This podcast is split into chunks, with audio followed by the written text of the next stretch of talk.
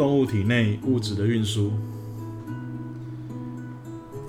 那在这个运输的章节呢，我们之前提到了植物的运输构造是疏导组织，也就是维管束这样的构造。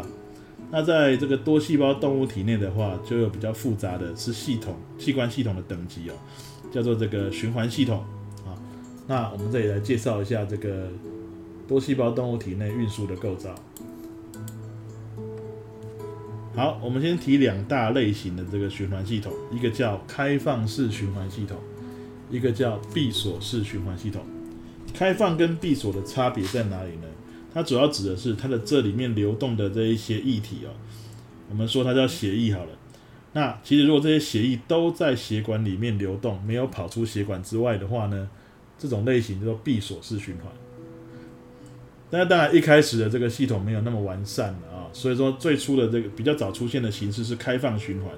那你可以看到在我们的课本的示意图里面呢。你可以看到，开放循环的话呢，它的血液呢，其实会流到一个程度的时候，会流出血管之外，跑到组织细胞之间。那之后，在这个细胞间这个空隙间的移动之后呢，啊，做一些物质气体的交换之后，最后还是会被回收到心脏，啊，那再来再重新导入这个比较大的血管，就这样的循环。那你可以想象一下，本来有一个专用的管道，突然间没有了，然后你必须要跑进那个细胞间的空隙。那其实这样运输的效效率来讲的话，是会比较差的。所以开放式循环其实来讲的话，其实效率是比较差的形式。像什么生物是属于开放循环的？像节肢动物、虾子、螃蟹、蜘蛛、昆虫这一类的话呢，都是属于开放式循环啊。那这样的在里面流动的液体叫它血液也不是很恰当啊，所以也有个别称叫血淋巴。就等于是血液跟组织液都混在一起这样的形式，我们统称叫血淋巴的形式哦。那至于说，如果是在后期才发展出来是完善的整套的啊，它有大的血管也有小的血管啊，那当然这个动力来源主要还是由心脏啊去供应的，它的收缩舒张造成这个血液的流动，这种类型的话就叫闭锁式循环。像这个从环节动物开始啊，或者脊索动物门啊，人类啊这一些。其实都是属于闭锁式循环的。那在运输效率来讲的话呢，其实当然是闭锁式循环是比较好的，啊是比较好的。那接下来要谈的就是说，人体的循环系统哦，可以再细分成两个部分，一个叫血液循环系统，那一个叫淋巴循环系统。你可以这么讲啊，血液循环系统才是主要的这个这个运输养分、氧气哦废物的一套这个这个路线。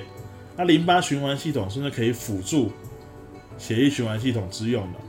那我们先来介绍这个主要这一套叫血液循环系统的，它的动力来源是来自于心脏，心脏是由这个肌肉所构成的。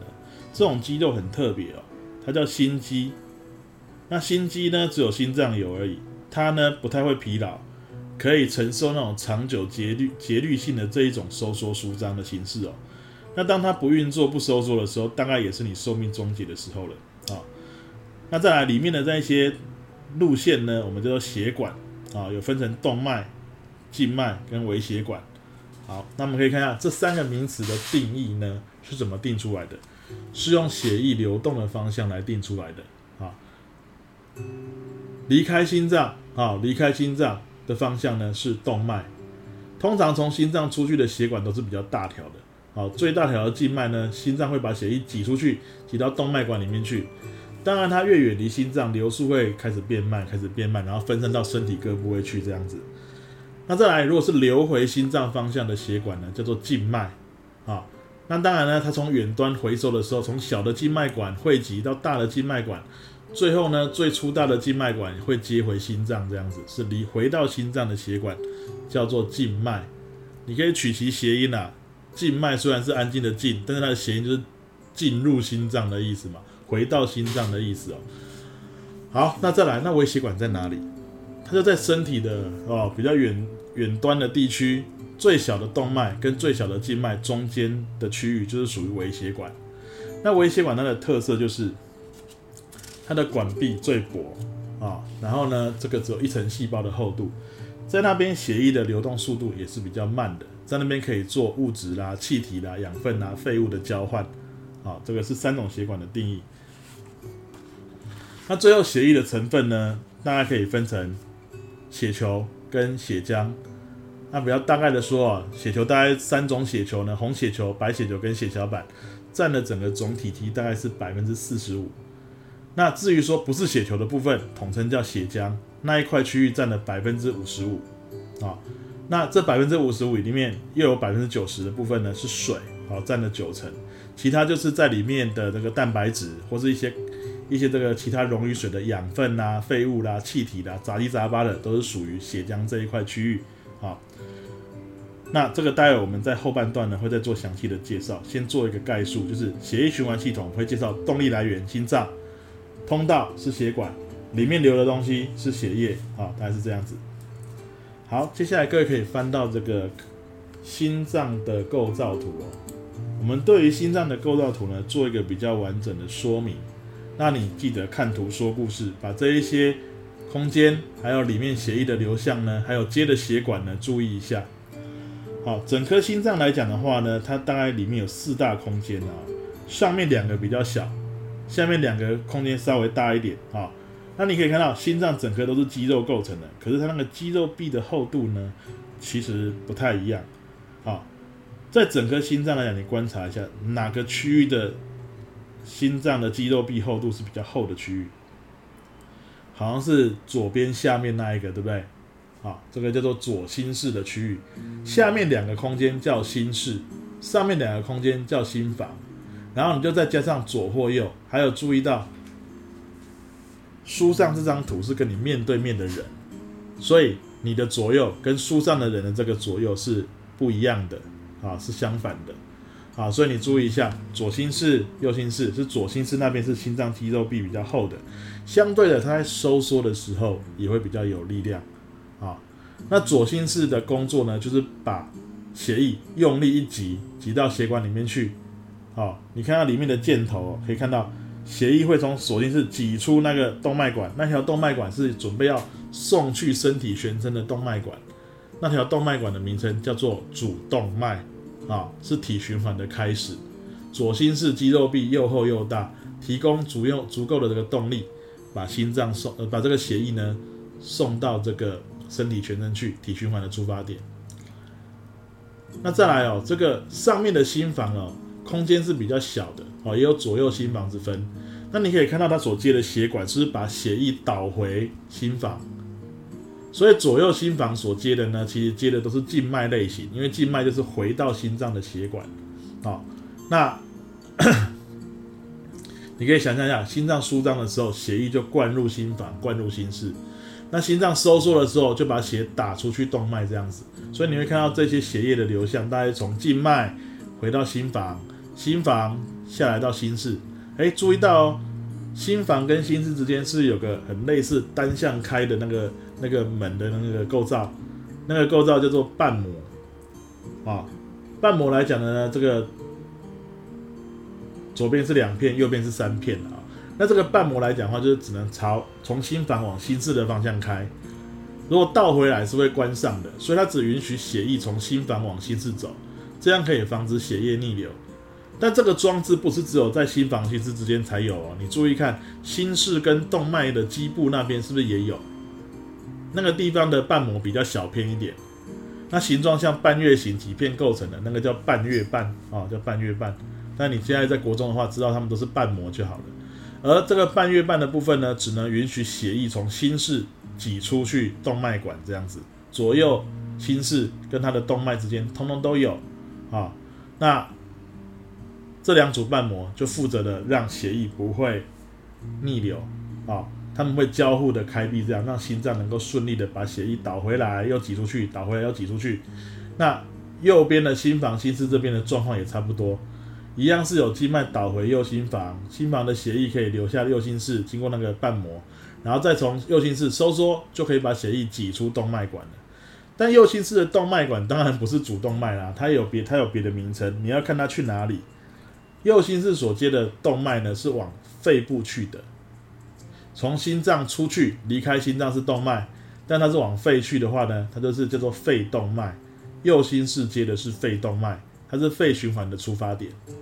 OK，这样大概把流向跟它其中几组接的血管都告诉你了。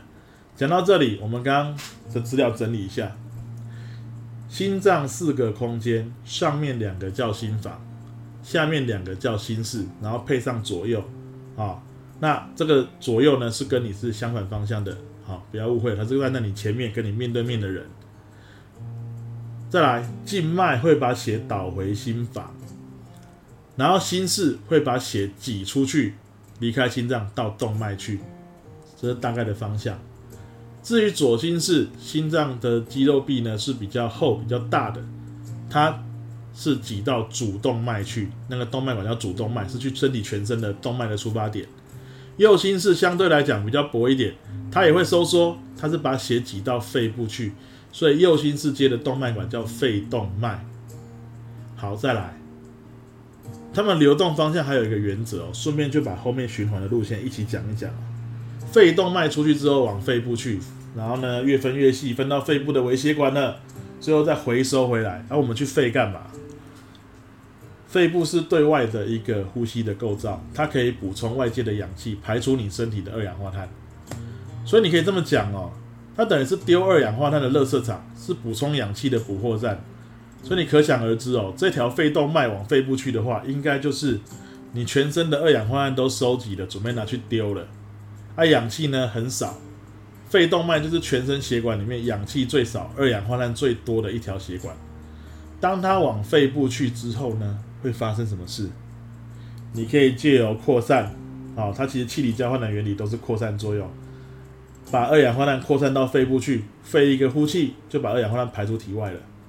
相对的，肺部吸气的时候会把外界氧气带到肺泡的空间里面来，那也是扩散，它会从肺泡扩散进微血管，这样你的这个微血管就充满了氧气的的量了。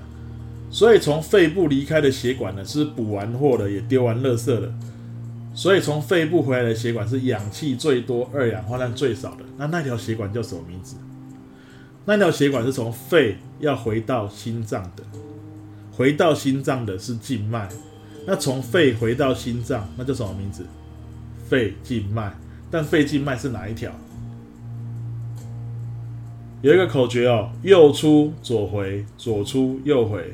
右心室出去的这个血管，最后会从左心房回来，所以肺静脉它其实是接回左心房的，接回左心房的，所以整个去肺部的路线就是从右心室出发到肺动脉，然后分到肺的微血管，接下来汇集到肺静脉，回到左心房，这就是所谓的肺循环啊，心脏跟肺脏之间的一个血液的流动。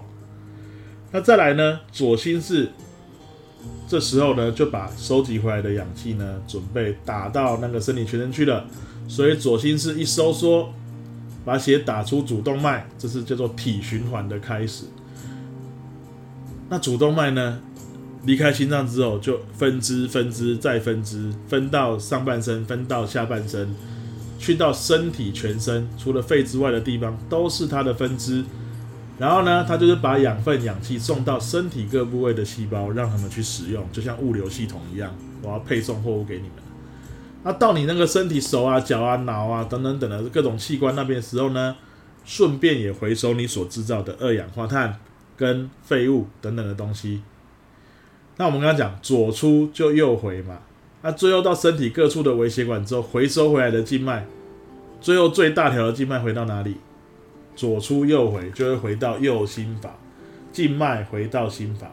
那你注意看图里面哦，心脏的右心房那边是有两个比较大的静脉管，一个叫上大静脉，一个叫下大静脉，有看到吗？上大静脉主要收集的是心脏以上的部分的血液回来，下大静脉主要收集的是心脏以下的部分的血液回来。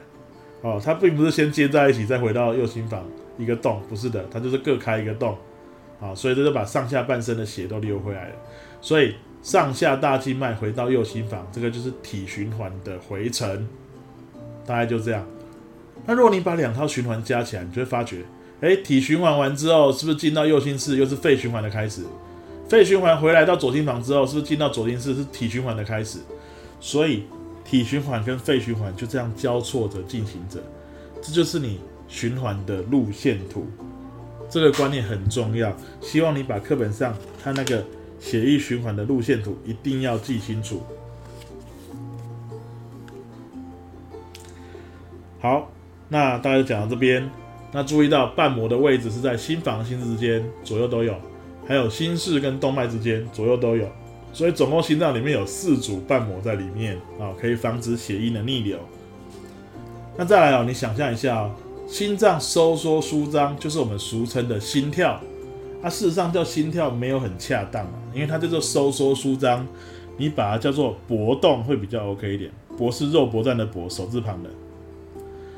所以收缩舒张一次就叫心搏发生一次。那你想想看，这样收缩舒张一次，是不是血液就打进动脉一次？动脉管壁肌肉壁很厚，富有弹性。当血灌进去的时候呢，就好像水管突然间给它灌水一样，是会胀起来。当你舒张的时候，这股力量变弱了，是不是它就恢复成原来的大小？所以那个动脉管本身也会周期性的跟着胀恢复，胀恢复。你收缩一次。舒收缩舒张一次，我就胀缩一次这样子，所以动脉管的搏动会跟心搏呢次数是一样的。动脉管的搏动就是我们俗称的脉搏，啊，啊心脏的搏动就叫心搏，所以心搏次数跟脉搏次数一定是相同的，这是绝对的。那我们的实验里面有叫你用哦几个人去做同一个人的测量，一个人用听诊器听你的心音，听你的心搏。然后有人放在有用手放在你的手腕上，或者颈部那边测你的脉搏，同一个时间测，它的次数一定是一样的。如果不一样，就纯粹是人为疏失而已，因为这个是因果关系的啊。那有时候心音怎么去探测心搏的次数？各位，这个瓣膜这两组呢，这个心房心室间跟心室跟动脉间的瓣膜呢，它们这两组会交替的开闭。一开一关的概念啊，那这两组在关的时候呢，那个瓣膜会碰被血液拍击碰撞，关闭这样子。那那个肌肉片撞在一起的时候，会有会有声音的。那不同型不同脖后脖位置的这个肌这个瓣膜的肌肉片的碰撞的时候呢，声音是不一样的。所以你就会听到两个声音啊，那这两个声音不一样，你说一定会有一高一低，一深一浅，一长一短，无妨。反而你会听到两个不一样的声音，代表这两组冠瓣膜呢交互各关闭了一次，那就代表你的心搏发生了一次。好，所以说呢，心音要听到两个声音就是一次的心搏。那再来哦，你身体来讲的话呢，平常你心搏有时候快，有时候会慢，缓和的时候，像睡觉的时候，心搏就是慢，比较少次。那如果在运动的时候就会快，因为你如果有必要要加快你的物流、加快你的循环的时候，心脏能做的事情是加大收缩的力道跟加快收缩的频率，这样是不是才能够让整个血液流动的更快啊？所以说你在不同的状况之下会有不同的音译，所以心搏之处是不是在不同的时候测是不一样的？好，这是大概心脏部分的概念。好，我们先讲到这边了。